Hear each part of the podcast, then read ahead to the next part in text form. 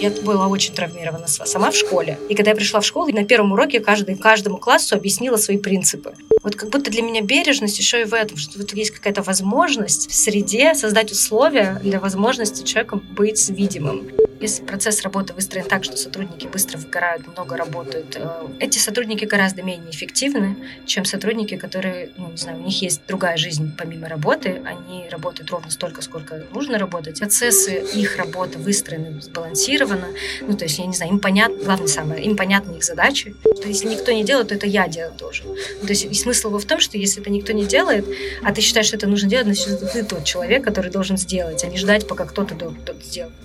А смысл? А смысл? А, А,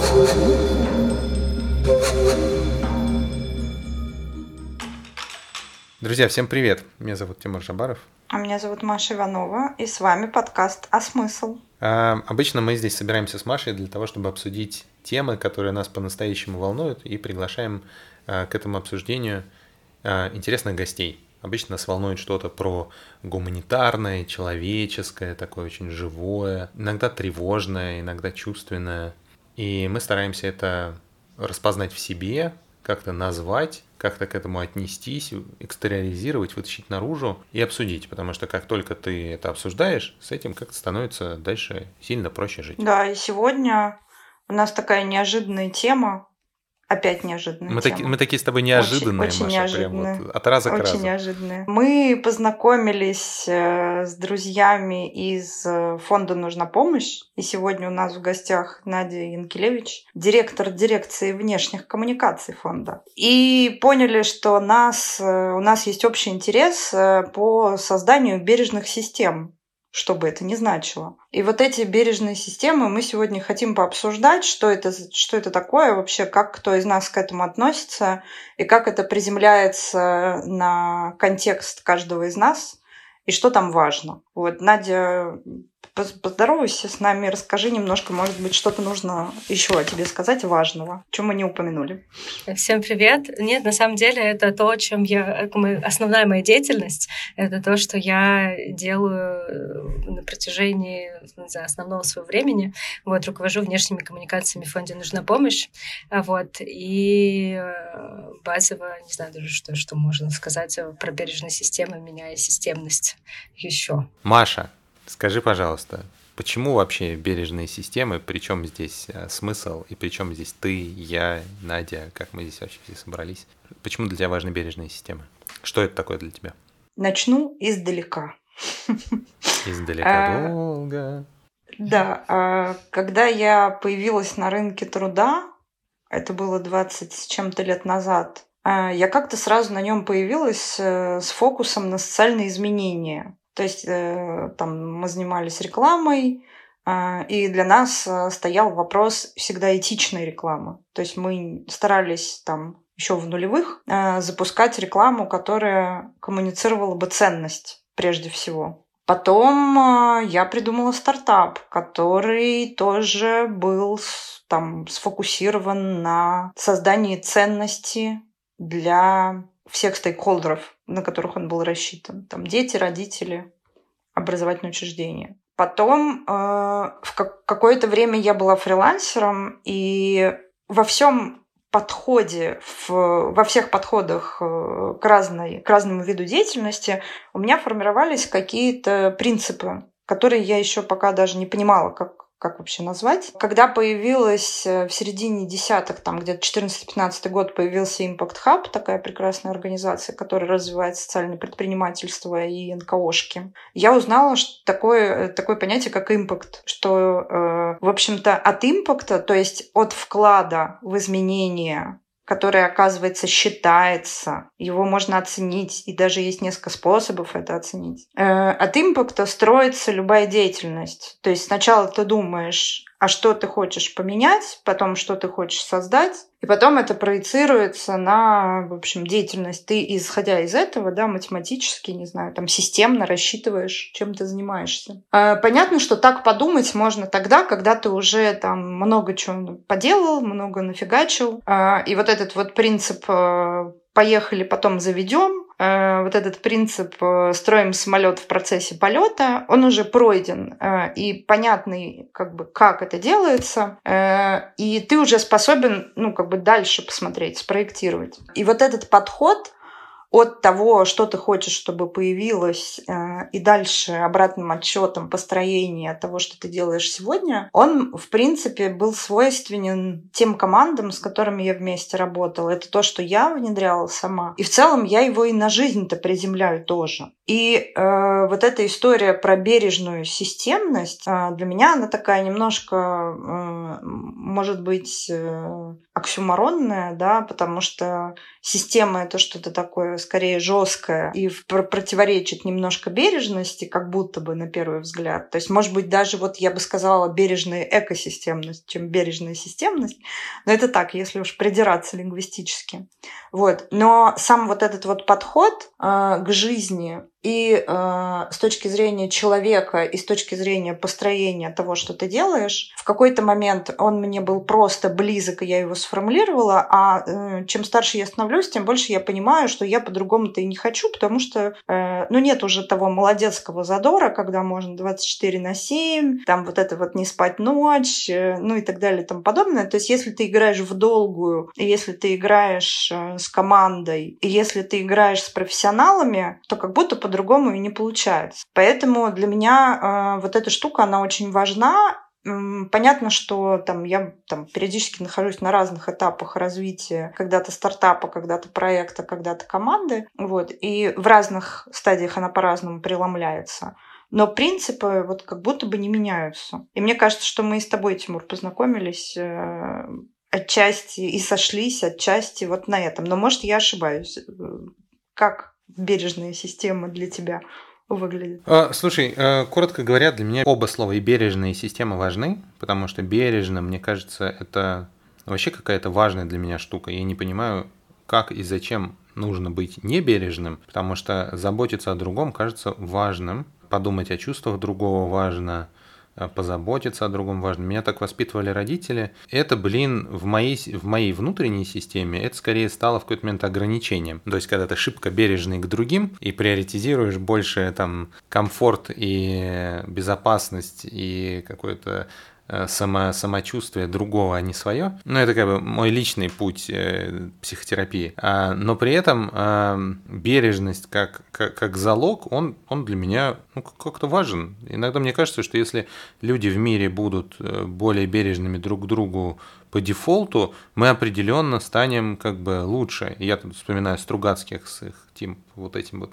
любимым моим высказыванием, что всегда из всех возможных решений выбирай самое доброе, не эффективное, не лучшее, а типа доброе. Вот это, бережность для меня про это, про то, что люди и мир, и человечество станет лучше, если бадхичиты как-то у нас прибавятся. А вторая история э, про систему, или про экосистему, здесь, наверное, можно поломать копии, но э, меня удивляет, когда человек принимает какое-то решение, как будто бы не, не обращая внимания на общую картину. Ну, типа, ты едешь за рулем, я люблю водить, и ты такой едешь за рулем, и вдруг человек какой-нибудь из крайне правого в крайне левый такой, и ты думаешь, ты вообще подумал? Ты нормальный? Нет, не в том смысле, что я прямо сейчас там в тебя не врезался чуть, я как бы справлюсь, и другие справятся, но вокруг же, ну, люди, ну, как бы, или когда стоит перекресток, и там впереди красный, а человек все равно выезжает на пространство перекрестка, таким образом перегораживает движение в, в, в, поперек, и никто не может проехать теперь ни вперед, ни, ни насквозь, потому что и я смотрю на это и думаю, ну ты нормальный вообще, ну очевидно же, что тебя там впереди, тебе там нету места, и как бы из-за этого теперь и поперек никто не может проехать, и как бы все встало колом, просто потому что ты об этом не подумал. Чуточку, три секундочки. И это как будто бы не потому, что нету когнитивных возможностей или отдельного фокуса внимания, а потому что как будто бы нету привычки Э, смотреть за пределами собственного вот текущего сиюминутного спонтанного интереса. И это что касается системы. Мне кажется, что с одной стороны больше бережности в, в межличностном, корпоративном, любом другом государственном подходе, это хорошо. И больше системности, когда ты смотришь на себя как часть некоторой большей структуры, тоже как бы for, for better, not for worse Поэтому э, для меня эти оба слова важны. Вот, отвечая на твой вопрос, как я тут, вот, вот так. Надя. Ну, Надя. Как, бережные системы и Надя. И нужна помощь. Расскажи, пожалуйста, что в этих двух словах для тебя и для фонда? На самом деле, э, вообще фонд «Нужна помощь» — это синоним бережной системы. Вот я вас слушала, я понимаю, что и я сейчас и тоже немножко издалека. У нас недавно была встреча, где мы обсуждали, что, ну, что такое ДНК фонда нужна помощь. Кто же мы такие? Почему вот мы такие? Потому что базово, если вдруг вы, вы придете к нам, не знаю, работать, или вы придете к нам, э, не знаю, консультантами в гости, э, как угодно, просто познакомитесь с людьми, с которыми, которые работают в фонде «Нужна помощь», мы все очень похожи, э, потому что базово мы, как бы, приходя в фонд, мы делаем ценностный выбор, и фонд делает ценностный выбор. Ну, то есть мы э, все как я не знаю, как... Э, в общем, мы очень мэчимся по ценностям в главном. Это первое. Второе, наверное, часть ДНК фонда — это какая-то витальность, где мы очень живые люди, которые хотят что-то делать, а живые люди не могут быть не эмпатичны. Ну, наверное, могут, конечно. Но базово наша вот какая-то витальность, она связана именно с эмпатией, что мы хотим быть бережны друг другу во всем. А, и, и базово это, наверное, невозможно, делая то, что мы делаем, быть не бережным друг другу. И есть еще один важный, наверное, как мне кажется, момент, а, связанный с а, ДНК фонда «Нужна помощь». У нас есть Tone of Voice, где вопрос о том, зачем нужны пиарщики в, в организациях таких вот это, пиарщики делают Tone of Voice и все регламентируют. Это вот на самом деле, когда ты думаешь, что это такая классная, веселая, креативная работа, где ты сидишь и каждый день придумываешь какие-то классные, клевые, новые, прорывные идеи, а на самом деле ты сидишь и сводишь процессы в системы. В общем, как-то так это выглядит. И, в общем, это в том числе и сбор Tone of Voice. И вот у нас э, на уровне ДНК фонда и вообще на уровне всех процессов а каждый и любой сотрудник фонда, независимо какой должности он занимает, может высказать, не то, что может высказать свое мнение, а это его святая обязанность, если человек не согласен а, с чем угодно. Если мы запускаем акцию, у нас там 50 человек, кто это делает и вовлеченный, и мы очень будем рады, если любой человек, который это делает, выскажет свои сомнения. У нас не раз и нередко были ситуации, где мы приходим и говорим, там, не знаю, был замечательный спор внутри фонда про то, как правильно говорить секс-работники и проституированные женщины и мужчины, и мужчины. А, и мы пытались определить на уровне фонда, как мы будем, какую формулировку мы будем использовать и как мы считаем правильным. И, и здесь все люди, которые считают, как они считают, могли высказаться, и мы чудесно про это спорили. Вот. И на самом деле вот это какая-то важная часть не только ну, бережность еще в том, что ты действительно можешь услышать мнение, которое тебе может не нравиться или непонятным быть, но из-за того, что ты знаешь, что ты ценностно совпадаешь с человеком, что мы у нас един, у нас одни цели, мы хотим одного и того же, угу. ты ну, мы, мы слушаем друг друга, и ну, это вообще какая-то важная часть нашей работы. Я немножко чуть-чуть откачусь назад, потому что мне показалось вообще какая-то рефлексия здесь очень интересная от вас, а, потому что я тут неожиданно, пока вас слушала, подумала о, своей, о своем каком-то профессиональном пути и вообще, а, и я поняла, что это, ну, как бы, это действительно такая большая часть моей жизни. То, что, то, что сейчас я оказалась там в системном именно фонде, а, к этому очень ну, какие-то есть а, понятные очень предпосылки, очень понятный какой-то путь я прошла туда. И я, с одной стороны, из медицинской какой-то семьи, где базово помогать всем. То есть нам звонили ночью, и им бабушка, дедушка или мама ну, всегда были готовы ответить, поговорить или поехать. У нас всегда жили родственники из Казахстана, из, из деревень, откуда угодно, потому что базово это просто было нормой. То есть не было такого, что мы ну, как бы кому-то отказать, или это просто неудобно. И это касалось на самом деле всего. Я работала в школе, и я помню, что я работала в школе учительницы русского языка и литературы. Я помню, что я пришла в школу травми... Ну, я была очень травмирована сама в школе. И когда я пришла в школу, я поняла, что базово для. Я на первом уроке каждый, каждому классу объяснила свои принципы. Я сейчас думаю, что мне было там, не знаю, 25 лет или сколько. И я сейчас думаю, что даже это как будто бы смело. Потому что, ну, то есть я поняла, что для меня это... Я, я не пойду дальше без этого, пока я им не объясню, почему я здесь вообще стою, почему я это выбрала. Потому что базовая школа для меня была, ну, ху, ну не самые лучшие для меня воспоминания, связанные со школой. Я помню, что для меня самым главным принципом, и, и, как и есть, и сейчас я им озвучила, что это уважение к, вот, к, к мнению. Я не, не буду ругать за любое мнение, которое я буду слышать. Мне главное, что ну, вы имеете право и возможность все его высказать и не быть осмеянным или а, оцененным каким-то образом не вашими. Я не буду поддерживать высмеивание одноклассниками каких-то мнение и так далее. И я помню, что Потом, когда я пришла, там, не знаю, я работала на радио, и мы делали просветительские проекты, и рассказывали, ну, типа, и наша задача была. И сейчас я тоже вспоминаю, думаю, это тоже как, будто бы какая-то совершенно неожиданная идея. Мы звали сексологов и психотерапевтов и психиатров в эфир и делали анонимные разборы, ну, каких-то ситуаций. Любой мог, позвонить и поговорить об этом. Напоминаю, я жила в маленьком, ну, небольшом э, региональном городе, ну, как бы ну, региональном вообще контексте, и звонили люди, которые говорили, вот у меня у брата вот такая ситуация, ситуация, и, в общем, в целом ну, очень понятно такой, в общем, mm-hmm. такая история.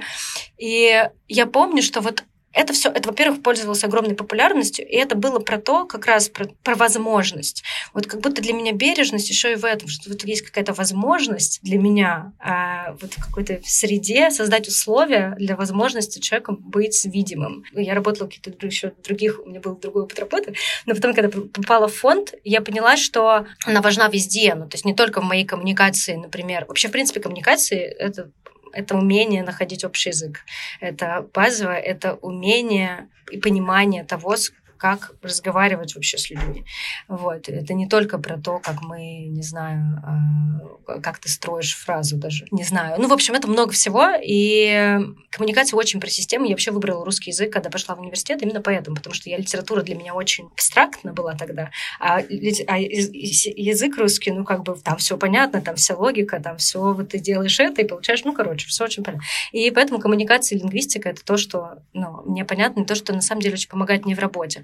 Но базово про системность в фонде и про системный фонд я помню, когда я приходила работать, я написала сопроводительное письмо, где я привела цитату Коби Брайанта из его письма себе 17-летнему, а я была большим фанатом баскетбола какое-то время. И он себе сказал, не отдавай, а инвестируй. И я думаю, вот я, я, я поняла, что есть вещи, которые я хочу инвестир... я хочу инвестировать свои силы, опыт, знания в будущее. Вот то, что там... Э, это, это, это именно про импакт было в самом начале. И я человек системный сама по себе, то есть я не самые худшие для меня ситуации, когда принимают быстрые, простые решения. Ну, то есть самое простое решение для меня самое... Вот я, я не, мне очень сложно в этих ситуациях. И я человек, который вот рутинно выстраивает системные процессы, э, при, приход, ну, как видит, когда ну, вот есть какая-то проблема, и ты хочешь ее ну, системно решить, а не сейчас дырку закрыть. Вот. И мне очень понравился тогда подход фонда к этому, потому что базовое, что мы хотим, мы хотим, э, чтобы в каждом городе, в каждом районе, в каждом не знаю, регионе стра- страны был благотворительная, была благотворительная организация, которая решает там, такую или иную и эту социальную проблему. И это не просто вот мы сегодня хотим вылечить этого, эту собаку или вот этого ребенка, или мы хотим сегодня, не знаю, вот это здание реконструировать, а мы хотим, чтобы все здания были такие реконструированы. Мы хотим, чтобы все собаки, кошки, все имели возможность получить помощь, так же, как и все люди, животные, люди, природа, все, все, все, все. И это, это с одной стороны, и с другой стороны, это именно системный подход к работе, когда мы смотрим на работу не только как ну, в фокусе серии помогаем региональным фондам, то есть мы их верифицируем, а мы еще данные даем, потому что важно, чтобы соци... социальную проблему можно было померить и посмотреть на нее в цифрах. И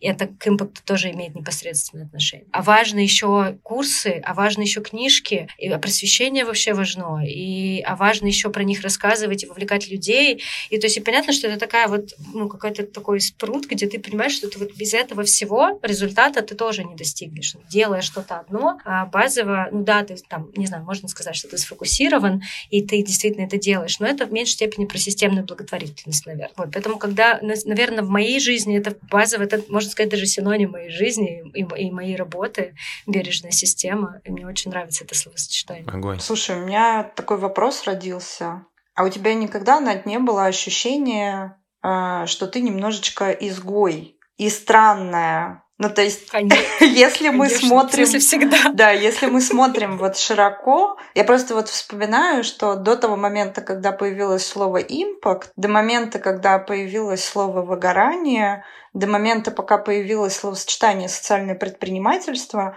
я себя чувствовала мега странной. Мне казалось, что со мной что-то не так, и что вот масса, а, она вот такая, а я какая-то не такая, потому что я туда не вписываюсь. И это очень странно. А потом э, сейчас А, я, например, считаю, ну там я уже умная, почитала книжки, Инглхарта почитала а, исследование ценностей и верю, значит, в то, что гуманистические ценности это на самом деле прогресс социума. И меня эта мысль сейчас как-то успокаивает там и так далее. И вот мне любопытно, а, а как это в твоей вот жизни разворачивалось? А, это очень хороший вопрос. Я, знаешь, так интересно, что я не связывала именно вот эту, ну как бы вот свою, не знаю, устройство с изгойством. Но базово, конечно. То есть, ну как сказать, я попробую сформулировать это. Я очень, очень часто на своих на работах или в жизни одна ну, вот с каким-то мнением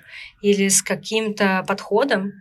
А, и я не могу сказать, что я переживала из этого, ну, то есть мне казалось, что я изгой, прям, и мне было как-то вот от этого не очень или грустно. Это я недавно буквально на днях разговаривала про это с подругой. А, я внутри понимаю, что я иначе не могу. Ну, то есть есть, то есть я бы, может быть, и хотела, ну, то есть как будто бы мне и нравятся вот как-то другие подходы, но у меня, я не могу. Ну, то есть я базово, у нас есть встречи иногда, на которых я говорю, я не понимаю. А если я не понимаю, я не могу сделать. Ну, то есть я могу сказать, что я понимаю, но я не сделаю. И мне это не подходит. И я вот все время вот этим, часто, понятно, что быть неудобным человеком сложно. Я очень долго запрещала, ну, как-то вот, возвращаясь к моему пути психоте, псих, психотерапии, запрещала, ну, то есть мне было сложно быть человеком неудобным, который вот не могу иначе сделать. Вот я сейчас начну и пойду как вот эту систему выстраивать. И пойду и буду с каждым разговаривать, буду пойду предлагать и так далее.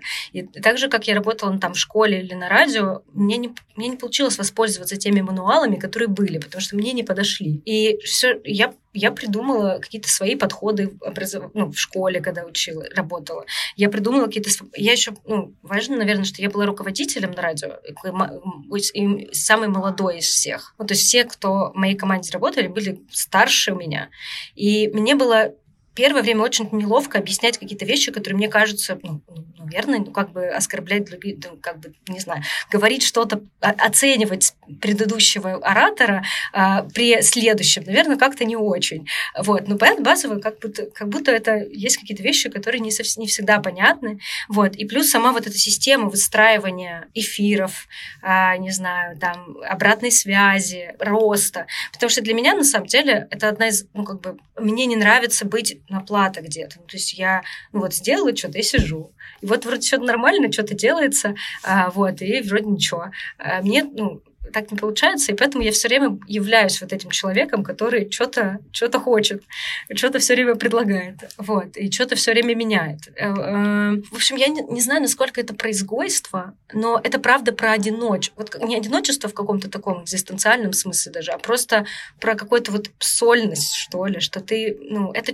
как бы, я думала как-то про это, что таких людей часто немного. Это не про то, что как классно быть системным человеком, как же клево, что мне вы, ну, как бы я родилась вот с этим, или развивала в себе вот это, или там, в общем. Нет, мне вот как раз кажется, что должны быть все. Ну, то есть мне систему выстраивать с людьми такими же, как я, гораздо сложнее, чем с людьми, которые видят иначе. Ну, то есть мне гораздо легче делать это с людьми, которые видят это иначе, чем я. Вот. Но базово, когда это моя ответственность, ну, то есть я вот, ну, собирать. Ну, то есть когда тебе понимают, что твоя сильная сторона собрать, моя сильная сторона, там, не знаю, подумать про это, моя другая сильная сторона, вот у меня была сотрудница в отделе, которая часто задавала просто самые неудобные вопросы, которые просто бесят. Ну, то есть ты его видишь просто такой... Хм. Что это вообще? Ну, типа, почему? А потом, ну, это проходит, и ты такой, так, хорошо, значит, и начинаешь дигерить туда вот в этот вопрос и понимать, а почему и, и это открывает тебе другие двери. Вот, и мне кажется, когда для системно устроенного человека и для любой системы это какая-то очень важная история, важная вещь. Как-то так для меня это завихрение какое-то у меня в голове. Знаешь, есть, есть мнение, я вот когда э, слушаю про бережность, э, как будто бы в бизнесе, знаешь, нет места бережности. Мы тут все, в общем, собрались дела делать, и пора бы уже это поджать булки, собраться, перестать э, сопли на кулак мотать и пойти уже дела делать, как взрослые нормальные люди, а не вот это вот все. Есть такое мнение. И в этом мнении как будто бы бережность, бережное отношение, человечное отношение противопоставляется с одной стороны прямолинейности, ну, который возводится там в какой-то, э, на, на какой-то постамент, а с другой стороны эффективности, что как будто бы, если ты бережный, то ты медленный, э, какой-то э, нежный и неэффективный. Что ты об этом думаешь? Спасибо тебе, что ты задал этот вопрос, потому что я очень хотела тоже вот это прям моя мысль, которую мне хотелось продолжить. У нас регулярно с э, Машей такое происходит. Это очень здорово, на самом деле. Я работала в бизнесе. Я работала в компании, которая... Ну, я работала в компании, которая входит в семерку в мире по производству техуглерода. А, работала я там HR-бизнес-партнером. И у меня есть опыт работы ну, в других, более там на радио тоже бизнес, в общем, каких-то маленьких э, и других бизнесов. То есть я не могу сказать, что я, у меня есть опыт работы прямо в корпорации, корпорации. Вот, поэтому Поэтому мне здесь на самом деле гораздо сложнее э, сказать, как это вот действительно в корпорациях устроено.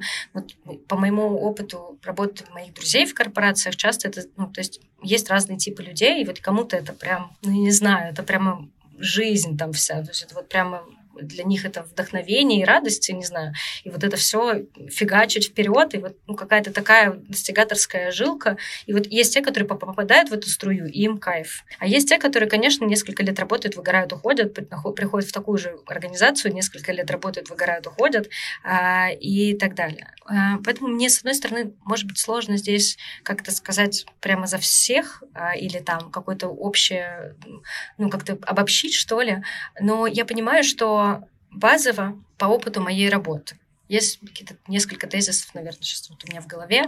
А, с одной стороны, работать, если процесс работы выстроен так, что сотрудники быстро выгорают, много работают, э, у них э, организация не думает об их, а, ну, не знаю, work-life balance и так далее, эти сотрудники гораздо менее эффективны, чем сотрудники, которые ну, не знаю, у них есть другая жизнь помимо работы, они работают ровно столько, сколько нужно работать, они, процессы их работы выстроены сбалансированно, ну, то есть, я не знаю, им понятно, главное самое, им понятны их задачи, они понимают, куда они идут, они могут сами оценить свой результат, им не надо, чтобы кто-то там сказал, вот ты, ну, как бы молодец. То есть, понятно, что, конечно, должна быть система, и она есть, и ты говоришь, ну, отдаешь обратную связь сотруднику, но базовый сотрудник тоже сам должен понимать, а где же я.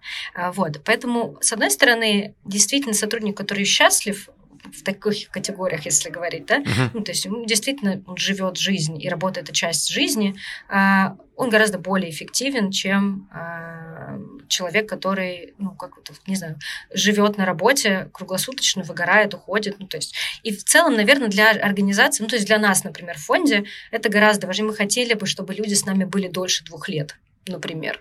Ну, то есть мы бы не хотели, чтобы люди приходили и уходили. И, и плюс здесь важно, что работа в благотворительности высоко эмоционально нагруженная. Ну, то есть особенно, ну, не, не особенно у нас, но у нас тоже сильно, потому что мы работаем со всеми проблемами. Ну, то есть базово у нас есть фонды по всем проблемам. И ты вид, знаешь, ну, я в пиаре работаю, поэтому моя команда, мы знаем, что делают вообще все фонды, которые у нас есть. Ну, то есть плюс-минус, как каждый, ну, какие-то некоммерческие организации, которые занимаются какой-то проблемой. То есть, я не знаю, я за три года знаю все про ВИЧ, зависимости, а, сексуализированное насилие и все, ну, короче, случаи, истории и так далее. Какой-то. Ну, и плюс сама по себе вот эта ответственность и ощущение, что ты помогаешь, это ресурсы, которые ты вкладываешь. И, в общем, вот эта вот вся история, она, ну, как бы эмоционально действительно нагружена. И поэтому для нас, например, вот эта бережность в отношении с сотрудником, в отношениях с донором. Это, кстати, не только про ну, как бы коллег внутри, да, то есть это действительно и про аудиторию, с которой мы работаем. Если мы не будем с ними бережными, будем там, не знаю, манипулировать ими или не будем с ними честными, открытыми или ну, действительно будем манипулировать, а, они тоже быстро от нас уйдут, быстро выгорят от этой помощи, которую они оказали. И совершенно... А помощь должна радость приносить. Помощь — это то, что делает нашу жизнь лучше, а не хуже. Вот. И это, ну, то есть, с одной стороны, это какой-то такой вот, у меня такая какая-то история, ну, какой-то такой тезис про то, что действительно, если ты счастлив, ты лучше работаешь. С другой стороны, это тезис про мотивацию и вообще про организацию труда. Как бы, как бы это сейчас не звучало суперформально, а, если мы понимаем, ну, то есть действительно выстраиваем отношения с, внутри коллектива, в команде на общих ценностях, на общих целях, а, мы действительно говорим друг с другом о том, что для каждого важно. И если мнение каждого важно, ну, то есть бережность же про это. Базово это никак не противоречит эффективности достижению цели. Это только мотивирует тебя больше идти вперед, а, делать что-то лучше, качественнее, потому что ну, как будто бы это про тебя. Это это не для кого-то там надо, ну, то есть это не для нашего директора Сони Жуковой нужно, или для, не для руководителя внешних коммуникаций Нади Инкелевич. Это для, про тебя, и, я часто очень говорю на один на один, там, встречах с своим сотрудникам, а, мы, мы, мы говорим о том, что твой карьерный трек, прости господи, это то, что как делает тебя, там, не знаю, более качественным, лучшим специалистом в своих глазах прежде всего, не в каких-то чужих. Вот. И, наверное, это тоже про эффект... Ну, то есть это как раз ну, с моей точки зрения, как именно руководителя, это то, что двигает вперед, а не назад. То есть это то, что позволяет, не знаю, я много раз видела, когда открывается второе дыхание, ну, когда ты уже думаешь, что уже все. И, наверное, третий тезис, когда сотрудники, ты понимаешь, что уже ну, кто-то близок к выгоранию, вообще знание и просвещенность в этих всех вопросах, она важная. И если, ну, мы, каждый из нас, ну, в принципе, плюс-минус, у нас был курс по выгоранию внутри фонда, а, базово все ну, надо понимать, ну, как бы ты должен отслеживать это в себе. Чем раньше ты поймешь, что с тобой это происходит, тем раньше мы сможем с этим что-то сделать. И открытая культура принятия этого. То есть ты можешь прийти об этом и сказать. То есть я, я знаю про себя, например, я просто злюсь на каких-то мелких задачах. Сра... Ну, то есть как только я начинаю злиться на мелких задачах, я думаю, о, все, привет. Ну, то есть я сразу про себя это понимаю, потому что меня очень что-то редко злит на работе. И как только начинается какая-то мелочь, я такая, оп, Надь, давай, Давай поговорим об этом. Вот, поэтому на самом деле а, я думаю, что это не антоним эффективности, это действительно но какой-то другой взгляд скорее на это. То есть ты действительно и измерение эффективности здесь немножко другое. То есть это не... Мы действительно меряем свою работу часто... Ну, импакт очень сложно померить благотворительности, в принципе. То есть это такая... Это то, что все хотят, и мы тут сделали модель оценки эффективности и так далее. Но это, правда, сложно. Здесь есть и свои... Ну, то есть какие-то показатели, которые, они ну, такие человеческие, что ли, что это не только ты меряешь свою работу, там, не знаю, там, не знаю, вот 10 миллионов человек это увидело, или там а, где-нибудь там, не знаю, рой, вот такое это у тебя не знаю. Ну, то есть есть какие-то еще другие а, показатели, в которых ты можешь оценить свою работу. И мне кажется, что это такое, ну, короче, наверное, другой взгляд, наверное, на эффективность, вот что я думаю. Ты сказала, помощь э, должна приносить радость, и я просто э, ушла в перезагрузку в этот момент. Это очень, на самом деле, крутой тезис, потому что, и мне кажется, что ну вот сколько я наблюдаю за развитием благотворительности в России, так или иначе ходя вокруг этого, поскольку я тоже занимаюсь коммуникациями, сейчас особенно много занимаюсь маркетингом, и вижу, что если раньше, ну то есть это как будто бы про культуру еще, это про некую культуру, когда, ну не знаю, ты запиливаешь фоточку, ставишь 30 э, восклицательных знаков, э, и tone of voice у тебя такой что на тебя на, на этого человека хочется вылить немножко воды, чтобы он подуспокоился и сформулировал нормально. Ровно как и сейчас э, вот это вот tone of voice инфобиза, который я бесконечно правлю в текстах, э, вот это вот заберите, сделайте, только сегодня, и так далее. И, и как будто, ну, мы вот обсуждали в одном из наших подкастов про русскоязычное образование за рубежом с Егором Кудряшовым, что сейчас есть такой страх откатиться в какую-то архаику, знаешь, а, от того, что, ну, как-то вот многие процессы сейчас страдают, особенно, особенно с точки зрения бережности, не говоря уже о системности, вот. Э, и есть такой страх, что ну сейчас все, сейчас начнется. Вот. И как будто бы э, к тому, чтобы продолжать работать в подходе бережных систем, нужно прикладывать как будто бы больше усилий сейчас, чем раньше. Вот. И как будто бы на нас еще какая-то лежит дополнительная ответственность за сохранение, не знаю, цивилизационной рамки какой-то, чтобы вот эту всю штуку удержать. Вот. И это, конечно, любопытно. И любопытно, как э, из подхода, когда ты 24 на 7 работаешь, ну, выстраиваешь что-то, да, вот когда начинаешь, мне кажется, все равно без этого трудно обойтись, э, потому что когда ты только-только вот выходишь на какой-то уровень устойчивости, ты фигачишь, там, ищешь, пробуешь там, и так далее и тому подобное. Но в какой-то момент ты все равно приходишь к тому, что ну, как бы хочется устойчивости и хочется вот этой вот системности. И можно ли, интересно, вот сразу начать выстраивать бережную систему или вот не избежать вот этого периода, а, когда ты как сумасшедший день и ночь пашешь, есть ли какая-то, не знаю, какой-то секрет, не секрет, или как про это думать, mindset, наверное, а как вообще в таком подходе? Потому что, знаешь, ну, то есть я сама с собой вот сейчас рассуждаю в голове, да, с одной стороны, я там тоже много чего начинала, и кажется, что нет, вот только 24 на 7, а с другой стороны, ну, мы же уже знаем, что это так не работает. Можно ли начинать так? Попробуй сформулировать. Эм, с одной стороны, вот я недавно была на воркшопе, где познакомилась с ребятами, которые делают медиа про историческое наследие, и делают они, ну, как бы в регионах. И делают они это скорее ну, с волонтерами, у них там IT-волонтеры разные. И, в общем, в целом часто бывает, что люди очень замотивированы вначале. То есть ты так горишь этой идеей, что ты не можешь спать ночью. Ты хочешь на выходных про это подумать. Сейчас вот... Я, я работала когда на радио, я помню, я устроилась продюсером, и я на выходных я покупала ватманы и дома рисовала там схемы. Значит, вот это все хочу позвать вот этих. А вот сейчас я вот это сделала.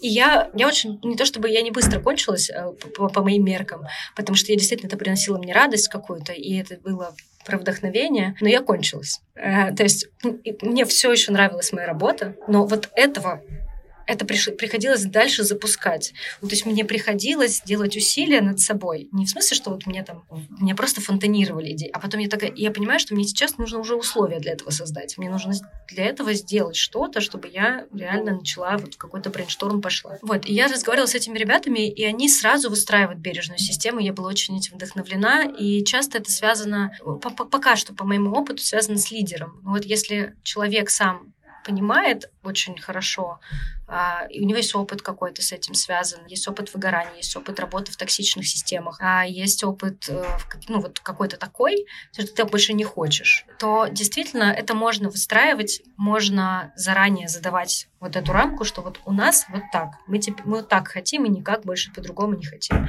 И будут приходить люди, которым вот это тоже нравится. Ну, то есть и вот это тоже понятно. И здесь на самом деле очень важно как-то это для себя сформулировать на старте, что вот я хочу вот так. Но пока что вот мой личный опыт, он был связан в большей степени именно с людьми, которые вот как-то это пассионарная какая-то история, где ты, я вот так хочу и так буду делать. Вот, и я вот так вижу, не знаю, и мне так подходит. И ты вокруг себя как-то это объединяешь, собираешь. Поэтому я, с одной стороны, думаю, что да, с другой стороны, это, опять-таки, я бы не хотела обобщать, потому что бывает, ну, и особенно сейчас, когда мы, ну, в той ситуации, где мы находимся, а, базовые ресурсы ограничены, здесь нет такого, что мы можем сказать, все могут так делать, делать? А, нет, конечно. И ресурсы ограничены. И много, в благотворительных фондах вообще это частая история, где люди сам себе пиарщик, сам себе фандрайзер, сам себе директор, сам себе бухгалтер. И это, ну, как бы вот такая жизнь. И они вот фигачат 24 на 7 и по-другому, и даже в ближайшее время не смогут себе позволить а, сделать иначе. Поэтому, наверное, здесь мне кажется, что, ну, мне, я, я работаю в системной, ну, как-то в инфраструктурной организации, поэтому, с одной стороны, мне кажется, что было бы классно, если бы для таких фондов и людей была возможность, не знаю, ретрита, какая-то действительно поддержка извне, то есть какая-то институциональная внутри фон, внутри инфраструктуры, не знаю, рынка благотворительного, простите за эту формулировку, поддержка. Ну, то есть ты действительно мог бы переться на что-то, потому что иногда действительно мы не можем себе позволить взять и выйти из этого круга и начать как-то действительно ну, по-другому выстраивать, даже зная, что это неправильно. Я вот слушаю тебя и думаю, мы когда стартовали один из самых первых больших э, проектов в команде, э, мы пригласили э, коуча, который нам помогал эту всю конструкцию забирать, Свет Шиповаленц. И она такая, да-да-да, сейчас мы построим команду, сейчас мы вот все согласуем цели. А мы на тот момент с партнером такие, да-да-да, сейчас мы это все сделаем, давай, поехали. И она нас прям вытормаживала, такая, воу-воу-воу, ребята, но нам нужно еще пара-тройка недель для синхронизации процессов. Мы такие, что? Какие пара-тройка недель?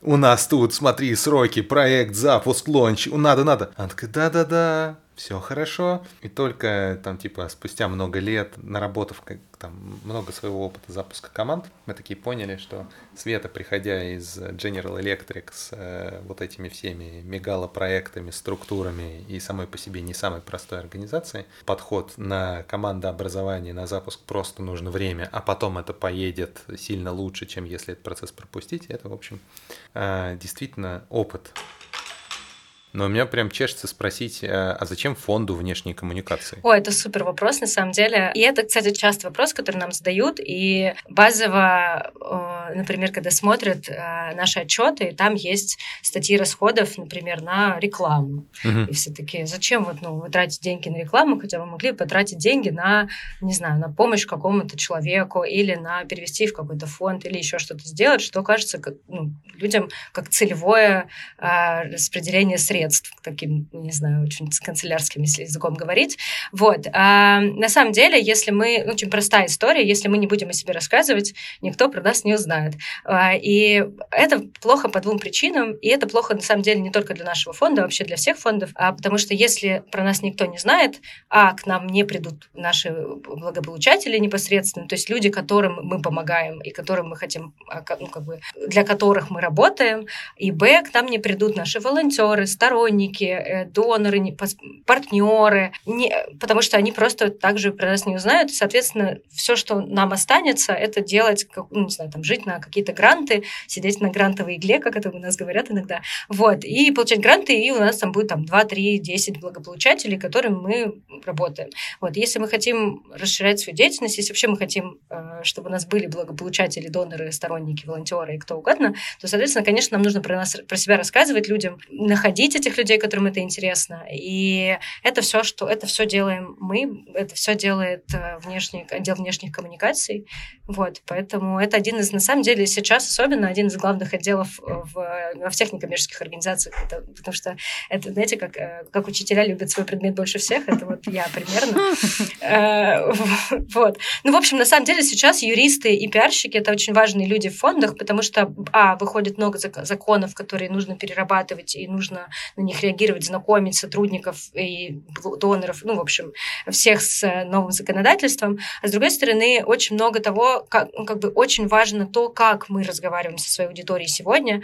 А это как раз немножко нас отсылает к бережности, потому что если сегодня мы сами не выбираем какой-то бережный путь коммуникации с людьми, с которыми мы работаем, а, это тоже влияет непосредственно на то, насколько ну, реалистичным а, будет то, что мы делаем, насколько реально, ну, сколько ресурсов у нас будет для того, чтобы делать, что мы делаем и так далее. Угу. Это какое-то следствие экономики внимания или вообще всегда так было? Мне кажется, что это приходит с развитием, на самом деле, не только с вниманием к, но с развитием организации. То есть, конечно, когда ты даже в бизнесе так, так наверное, когда ты что-то начинаешь, ты как-то локально а, своими силами, там, полтора землекопа, вы там что-то делаете, а потом вы понимаете, что да, нам нужны люди, нам нужно себе рассказывать. Также и здесь, на самом деле, часто благотворительные организации создаются людьми, которые пережили какую-то трагедию а, в жизни и не нашли помощи, или не нашли организации, которые в их регионе это делают.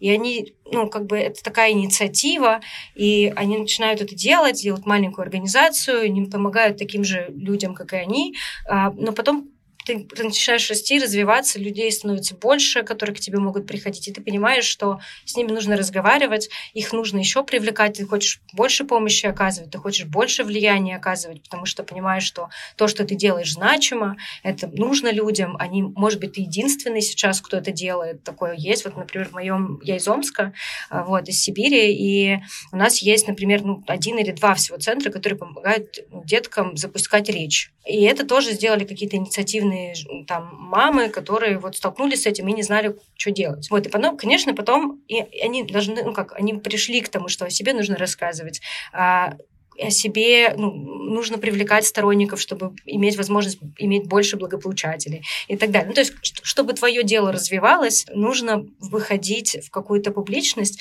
Вот. И понятно, что базово, конечно, это нужно не всем. Я не могу сказать... Ну, то есть понятно, что сначала нужно задать вопрос, надо ли мне это, зачем, что я хочу получить от этого. Это абсолютно правда. Вот. Но базово э, для некоммерческих организаций, а, которые работают, ну, опять-таки, не с грантами и не локально, а в целом с людьми, а, и у них есть сторонники, доноры, волонтеры, кто угодно, то, конечно, это важная часть работы. Я вот думаю, ведь нужна помощь, если я правильно понимаю, это такая мета, метаконструкция. То есть она, а, этот фонд, такой фонд фондов, он, он возникает как а, команда, которая над, над существующими фондами, над не в смысле иерархически, он такой встал и, в общем, сверху рулит, а как бы в метапозиции находится относительно других фондов. И э, я какое-то количество лет, назад проходил программу обучения, она называлась Weavers of Educational Ecosystems, типа ткачи образовательных экосистем. А Шока Foundation в какой-то момент э, они осознали, что внутри больших образовательных конструкций, ну, вообще внутри образования, есть прям целая как будто бы роль такого ткача, который не сам какую-то инновацию создает, не, не масштабированием ее занимается, а как бы правильных людей такой соединяет и как бы за счет этого возникает большущий квантовый скачок у целых, целых штук. Вопрос меня, знаешь, какой в этой связи? В какой момент? Ну, то есть, э, нужна помощь возник не вместе с благотворительностью в России и не вместе с благотворительностью в мире, а в какой момент такого рода мета, метаконструкции,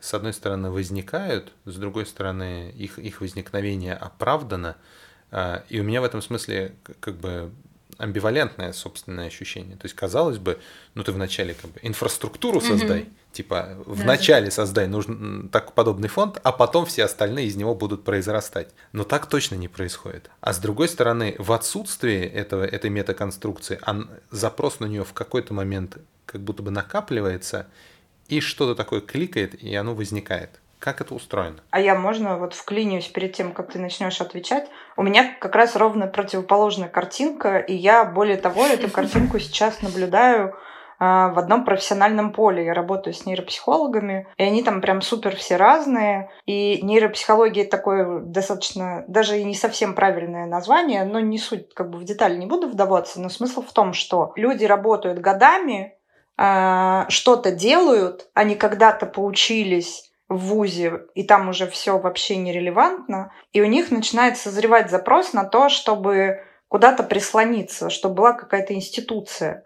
А этой институции нет. Вот. И я как раз думаю, что как будто бы на, наоборот вот этот запрос назревает, а мне любопытно вот в твоем ответе сейчас акцент на а что это э, за институция, как бы, а как она должна выглядеть, а на что она отвечает, э, что это за гениальная метафора ткач, да? Э, что это за ткач, э, который вот эту штуку создает? Очень хороший и сложный вопрос. Я бы начала с того, что мы не... Фонд «Нужна помощь» не институция. Э, и здесь на самом деле еще важно, что мы... Я, я очень... Мне очень сложно здесь... С одной стороны, да, это какая-то мета, мета-организация, которая объединяет другие организации у себя на платформе и какой-то, не знаю, агрегатор. И, и главное, что мы как бы действительно такой... У нас действительно есть это мнение в э, некоммерческом секторе, потому что мы проверяющая еще ко всему прочему организация, что мы такой большой брат. Вот мы больше лучше знаем, мы там задаем тренды и так далее. И, но разница здесь в том, что мы, с одной стороны, мы видим себя как партнеры. Мы видим себя как партнеры других некоммерческих организаций, а не как кто-то, кто знает лучше. А, мы очень хотим выстраивать именно такие отношения, несмотря на то, что мы действительно проверяющий ор орган, ну, короче, в общем, действительно проверяющая организация. А, но наша проверка, и, и, и это, мне кажется, такой ключевой момент, наша проверка — это как раз про развитие. Вот возможность попасть на, ну, в каталог, это ну, кайф, это класс, это репутационно классно, это действительно какая-то ачивка. Но базово сама эта верификация, сама эта проверка, это то, вот, что действительно создает наш имидж вот такой мета-организации, она как раз про развитие некоммерческих организаций, а не про проверку вот как формальную. То, то есть у вас есть отчет, у вас есть там, не знаю, у вас есть все юридические документы, у вас есть сайт, у вас есть соцсети, кайф, проходим, проходите дальше. Не, нет, это как раз про развитие, это возможность выйти, ну, то есть то, что мы хотим, мы хотим быть как бустер такой, ну, то есть возможность возможность об кого-то подумать, возможность с кем-то связаться. Вот про ткача действительно очень классная метафора. А, это возможность соединиться с другими коллегами, которые делают похожие вещи в других регионах. Это возможность выйти на другую аудиторию, поговорить с другими людьми, с которыми ты не, раньше не разговаривал. Вот, не знаю, есть там, не знаю, фонд в Комсомольске на Амуре, зеленый светофор, который помогает женщинам с, алко... с нарко- и алкозависимостью, а, по-моему, даже еще и бездомным. Ну, в общем, какой-то совсем стигматизированной группе. И при этом у них есть доноры из других регионов. Благодаря платформе фонда «Нужна помощь», то есть не из Комсомольска на Амуре. То есть, с одной стороны, а, вот это важная какая-то для меня часть, что мы не действительно не над, не где-то рядом. Мы хотим быть внутри и быть равными, и быть партнерами. С другой стороны, а, про, про, про запрос снизу или сверху, как это происходит, у меня на самом деле внутри даже э, ну, есть какие-то ответы из серии магического мышления, но нет какого-то вот прям ну, знаете, когда ты набираешь критическую массу, и тебе вот уже понятно, что тебе это надо. Ну, пусть уже, ну, как-то, не знаю, вот уже надо, и сейчас пусть кто-то это уже сделает. Вот. И мне кажется, что это вот как раз про Митю э, Олешковского, нашего ну, соучредителя, создателя фонда. Я как-то... У Льва Копелева была такая, был такой тезис, если, не, ну, как, если никто не делает, ну, я не помню, как он точно звучит, что если никто не делает, то это я делать должен. Ну, то есть и смысл его в том, что если это никто не делает, а ты считаешь, что это нужно делать, значит, это ты тот человек, который должен сделать, а не ждать, пока кто-то сделает. И вот мне кажется, что это как раз очень Митиная история, и он, как вообще фонд образовался, он же поехал в Крымск волонтером, фотографом, увидел все, что там происходит, наводнение было в Крымске когда, все, что происходит, и буквально сразу а, э, вот он вернулся, и надо что-то делать с этим. И вот что он сделал не, не сначала не фонд, а благотворительную программу в другом фонде, где это такое подобие таких дел. То есть они, э, журналисты, поскольку он тоже журналист, писали, делали социальные проблемы видимыми. Ну, то есть задача была как раз в этом, чтобы сделать это видимым. А, и мне кажется, что базовая инфраструктура и то, что сделал потом Митя, и то, во что вот фонд вылился и превратился сейчас, это про это. Про то, что мы, делая что-то более видимым, ты хочешь все больше и больше в этом, ну, не знаю, фокус наводить, блюры убирать. И как раз вот эта инфраструктура, это про это. И Uh, вообще фонд «Нужна помощь», его задача сделать фонды в регионах небольшую помощь видимой. Вот помощь мою, как человека, который донор, например, или сторонник, или волонтер, и также помощь организаций, волонтерских организаций, вообще людей, которые это делают, объединяясь да, оказывают. Поэтому мне, я вот, на самом деле, мне очень сложно внутренне ответить на вопрос, это происходит, когда другие хотят, и мы такие, блин, вроде есть на это запрос, сейчас мы подсуетимся и сейчас это сделаем, кайф, классная идея. И, и это, ну, это тоже путь. Я уверена, что такие, и таких организаций довольно много, не в смысле благотворительности, а вообще. Ну, то есть это путь, это работает и так далее. Но мне кажется, что вот в создании фонда нужна помощь не такая история, а скорее это связано с тем, что так много есть организаций, которые что-то делают, и так много из, многие из них никому не известны. И, и главное, что сами принципы благотворительности базово никому не были известны. То есть, когда Митя в это погрузился, он понял, что люди просто не знают, что это такое. Он вот съездил там в Америку, он часто говорил, не помню, в Аризоне, там, не знаю, больше фондов, чем во всей России. В одной Аризоне. Ну, то есть, и это работает по-другому. Есть образование, ну, можно выучиться, открыть некоммерческую организацию и работать. Какая-то такая, такую жизнь. И он понял, что это вот, ну, базово никто не знает. И людям просто нужна помощь, и организациям нужна помощь, и сделать, может, более устойчивой. И на самом деле вот то, что сейчас для всех вроде классно и понятно, подписка, как на пожертвование, тогда это было просто ну, не знаю, какая-то идея. Вообще Митя за всю свою карьеру в этом смысле боролся со стигмой в отношении благотворительных людей, которые работают в благотворительных организациях, э, и вообще просто самих организаций очень мощно, прям очень много в это вкладывал. И мне кажется, что вот я вот сейчас с вами рассуждаю вслух и думаю о том, что базово я думаю, как это выросло из какой-то видимости, из желания сделать это работой, делом. Ну, то есть сделать это эффективной, обычной работой, нормализовать это, ну, какой-то такой историей. И фонд «Нужна помощь» именно как-то про это. То есть его инфраструктурность, она не вне, ну, то есть как бы не на нас, ну, как бы не знаю, как сказать, не, а, не внешняя. Это как раз желание как вывести этот контекст из тени реально сделать это третьим сектором экономики, как это есть во всем мире. То есть это просто какая-то вот, ну, наверное, скорее такая какая-то история. Вот, но мне на самом деле это очень интересный вопрос, я подумаю про это еще. А, у меня нет какого-то прям даже однозначного на этот вопрос ответа. Слушай, знаешь, у меня это еще возник вопросик. А, в тот момент, когда мы говорим про системы, вообще про системность, про системный подход э, и там про синий уровень по Грейвзу или как-то по-другому к этому можно относиться. Это же в каком-то смысле про стандартизацию, ну, в смысле, система, она, она про не то чтобы про отсечение лишнего, но, но немножко это, это про механистичность больше, чем про живость. То есть система — это механизм в, в противоположности экосистеме, которая как раз про, про, про живое. Да? А нет ли у тебя ощущения, что э, в том числе история с про, условно то, что называешь проверкой э, со стороны нужной помощи, э, это, это, знаешь, такое, э, как, как, как в старой советской школе, как я, я сегодня с утра разговаривал с товарищем, и он привел просто такой пример, который меня запал. Как в советской школе, как бы тебе, тебя учили определенным образом писать, и таким образом отбивали почерк. Угу, и в смысле, да. все начинают писать да. одинаково, потому что тебя учат одинаково.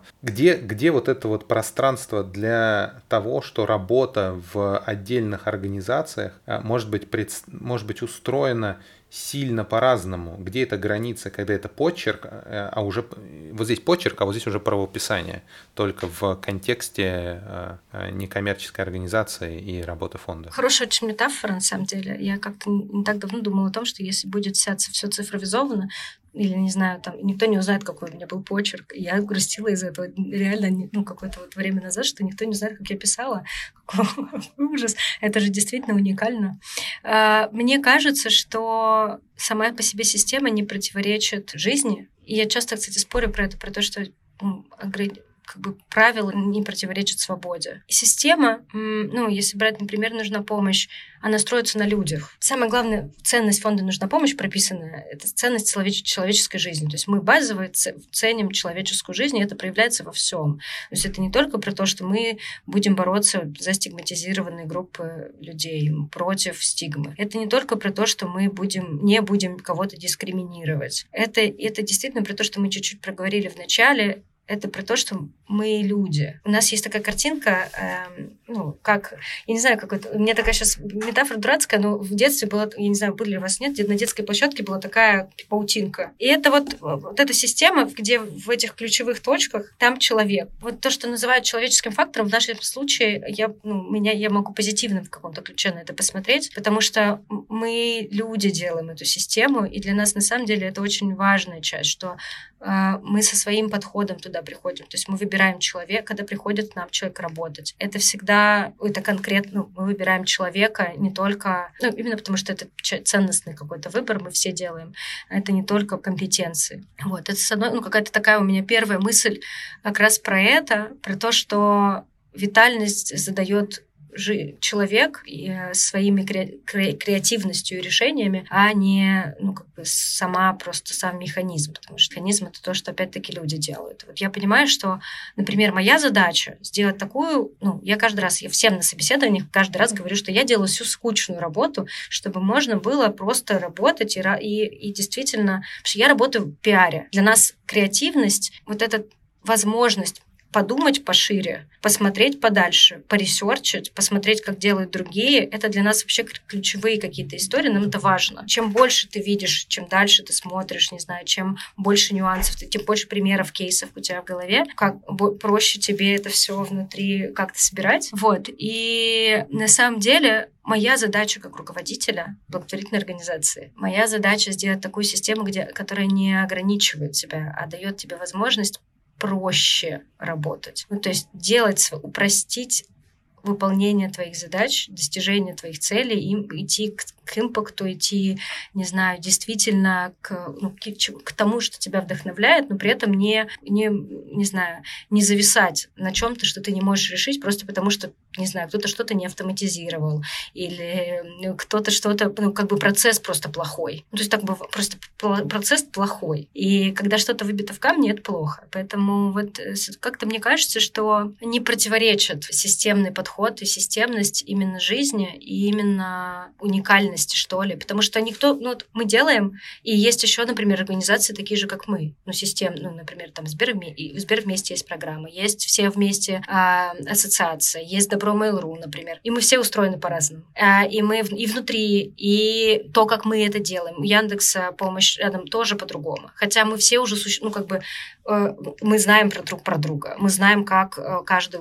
Но при этом нет двух повторяющихся систем. То есть человек, приходя из одну, ну не знаю, к нам вот иногда приходят люди из каких-то других благотворительных организаций, и они говорят, у нас вообще это по-другому работало. И вообще не так это было сделано. И это про это. То есть как бы это все... Мне кажется, что уникальность, она всегда сохраняется, если это а, ну, человеческий какой-то выбор каждый раз. У меня родилась мысль, а что если мы в завершении такое в резюме Э, расскажем три главных фокуса построения бережной системы. У кого это как? Я могу начать. Давай, жги. Надо признать, что я никогда не строила большие системы. Я больше такой человек про собрать ресурсы и запустить. И оно как-то едет, и дальше это кто-то делает, а уже не я на регулярной основе. И если говорить вот про этот этап, то, наверное, э, для меня бережная система — это а, на входе проговорить все ожидания, правила и выработать их а, ключевыми участниками процесса, чтобы всем было все ясно, чтобы все были согласны, что мы идем вот туда, да, правда, и вот так мы делаем, а вот так не делаем. Это, наверное, первое правило. А, второе правило — это пространство под открытость и учет э, человеческого. А, то есть, с одной стороны, чтобы каждый человек был ответственным, да, в том числе за свое состояние, с другой стороны, чтобы было, была вот эта проговоренность, что там я устал, не вывожу, или э, там э, какие-то нюансы Э, там темперамента были бы учтены или какие-то другие фишки, потому что э, у меня самой, я сама много с этим работала, и я знаю, каково быть в этом плане неувиденной, когда ты вроде хочешь и ответственный, но не можешь. И не можешь — это не фигура речи, а правда не можешь. Вот. И вот легализация э, вот этой штуки. Вот. И третья, наверное, часть, третий поинт — это про сверку, то есть э, когда мы вначале расставляем вешки, да, цели, видение, там, ценности, у, кого, у каждого это свое, э, и образ результата, и с какой-то частотой э, мы к нему возвращаемся, то есть выходим на вот этот э, метауровень, там, рефлексии, да, неважно, группой или one-to-one э, или еще как-то, но есть вот эта вот надстроечка, и есть договоренность о частоте выхода в эту надстроечку, чтобы проверить, а мы туда, не туда, а то, не то, а вообще там это актуально или не актуально. Вот. И вот для меня вот три таких штуки, да, ясность на входе, легализация человеческого, человеческих там, хочется сказать, слабости, особенностей, но, наверное, это уже оценочное суждение, да, особенностей, человеческих особенностей и учет этого в группе. Э, и вот это вот э, выход на метуровень. Вот такие три штуки. С одной стороны, для меня самое главное и первое — это уважение людей друг к другу, э, как бы это сейчас вообще не прозвучало банально, во всех смыслах, если мы уважаем друг друга, выбирая, как бы мы уважаем выбор друг друга, и мы уважаем слабости, сильные стороны друг друга. Не знаю, вот я хочу привести пример. У меня была сотрудница, которая, ну, она объективно что-то делала медленнее, чем другие. И она очень переживала из-за этого, что она медленнее. Вот кто-то сделал это, там, не знаю, пресс-релиз написал за, за, за час, а она там три часа корпеет, над ним ничего не получается.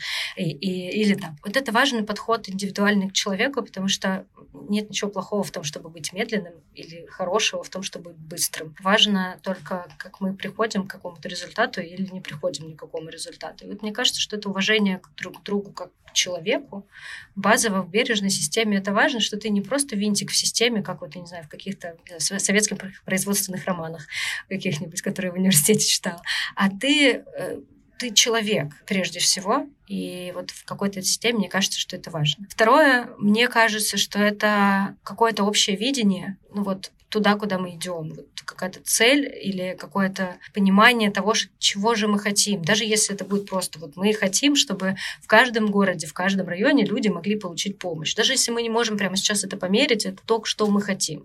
И вот эта синхронизация вот, вот именно в главном, мне кажется, что это вторая и важная штука. Вторая. И третье, я не знаю, как это сформулировать, э, но это про приоритизацию системного подхода к работе э, и к, ну, ну, только к работе, наверное. Ну, в общем, системного подхода, сейчас я попробую, я не знаю, как это даже как-то сформулировать. Системность — это системность, это часто про это для меня это правда про выбор. Вот я не знаю, как это. Это такая, как будто бы, не знаю, два больших каких-то понятия. Системность это действительно возможность создания выбора. Вот чем, чем системнее все устроено, тем больше у тебя возможности выбирать, как бы это ни звучало странно.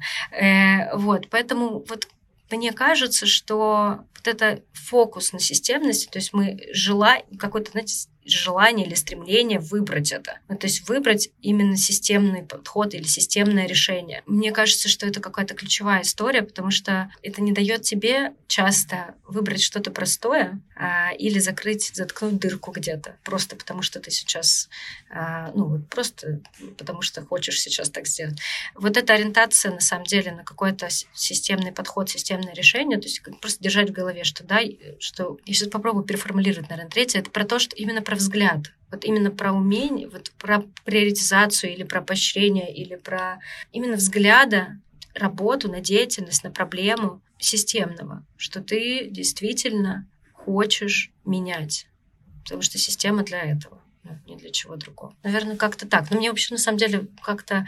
Вот я думаю, что первые два для меня очень понятные, очевидные, а с третьим это такая очень метафизическая история, мета какая-то такая очень это действительно сложно померить или сказать в каких-то словах таких очень конкретных, что вот ты должен вот это сделать, и тогда вот это получится. Но мне кажется, что вот это действительно, если ты внутри себя приоритизируешь этот подход, а не другой, то это тоже какая-то важная история. Для меня, э, меня, мне кажется, это задачка с двумя звездочками, как бы одна звездочка от Маши, вторая звездочка от Нади, как бы это под, подписавшись под вышесказанным еще добавить. Э, мне кажется, э, если мы говорим про бережную систему, э, важно, чтобы в ней была, была максимальная ясность, потому что ясность обеспечивает э, многое. Ясность обеспечивает там, возможность открытой коммуникации, ясность обеспечивает там, сонаправленность целей.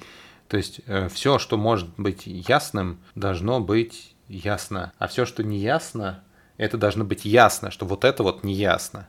И это, в смысле, здесь три вопросика, мы еще не договорились, не доопределились, и это не ясно. И это не в смысле э, от тебя скрывают какую-то информацию, или все остальные договорились, а тебе просто забыли донести. Не, нет, это, это как бы всей команде, это все еще не ясно.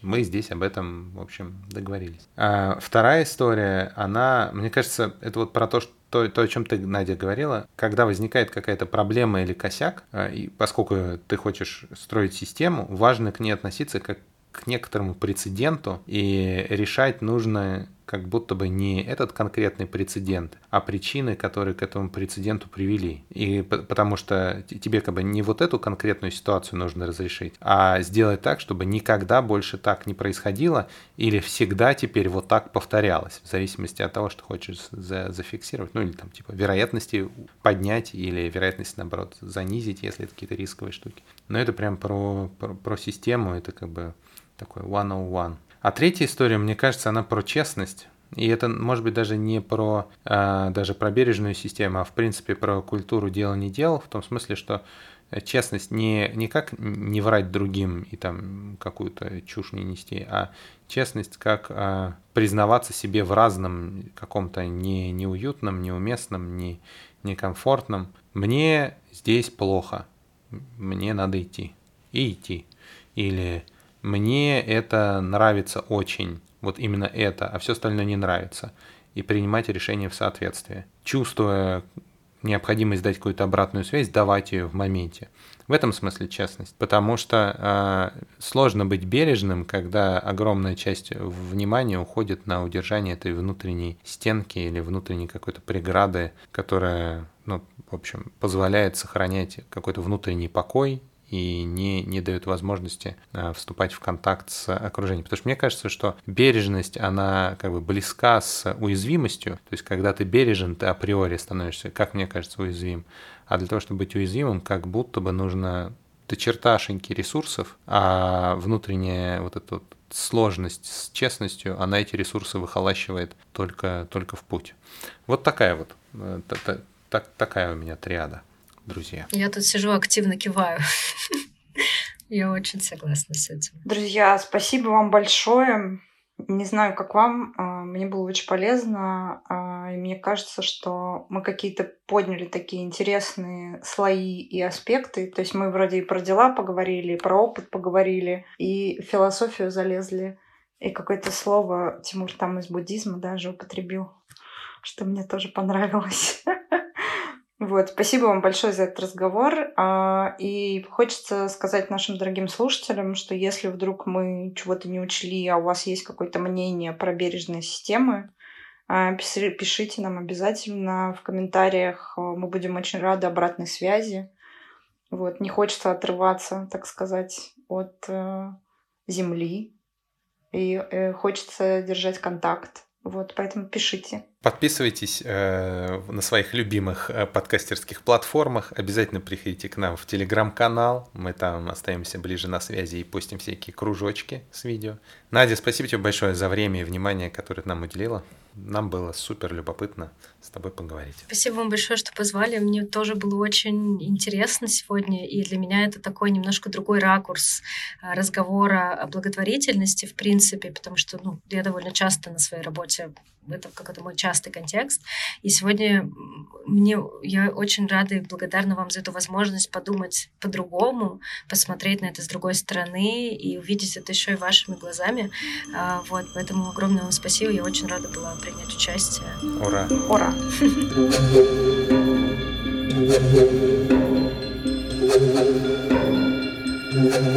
呵。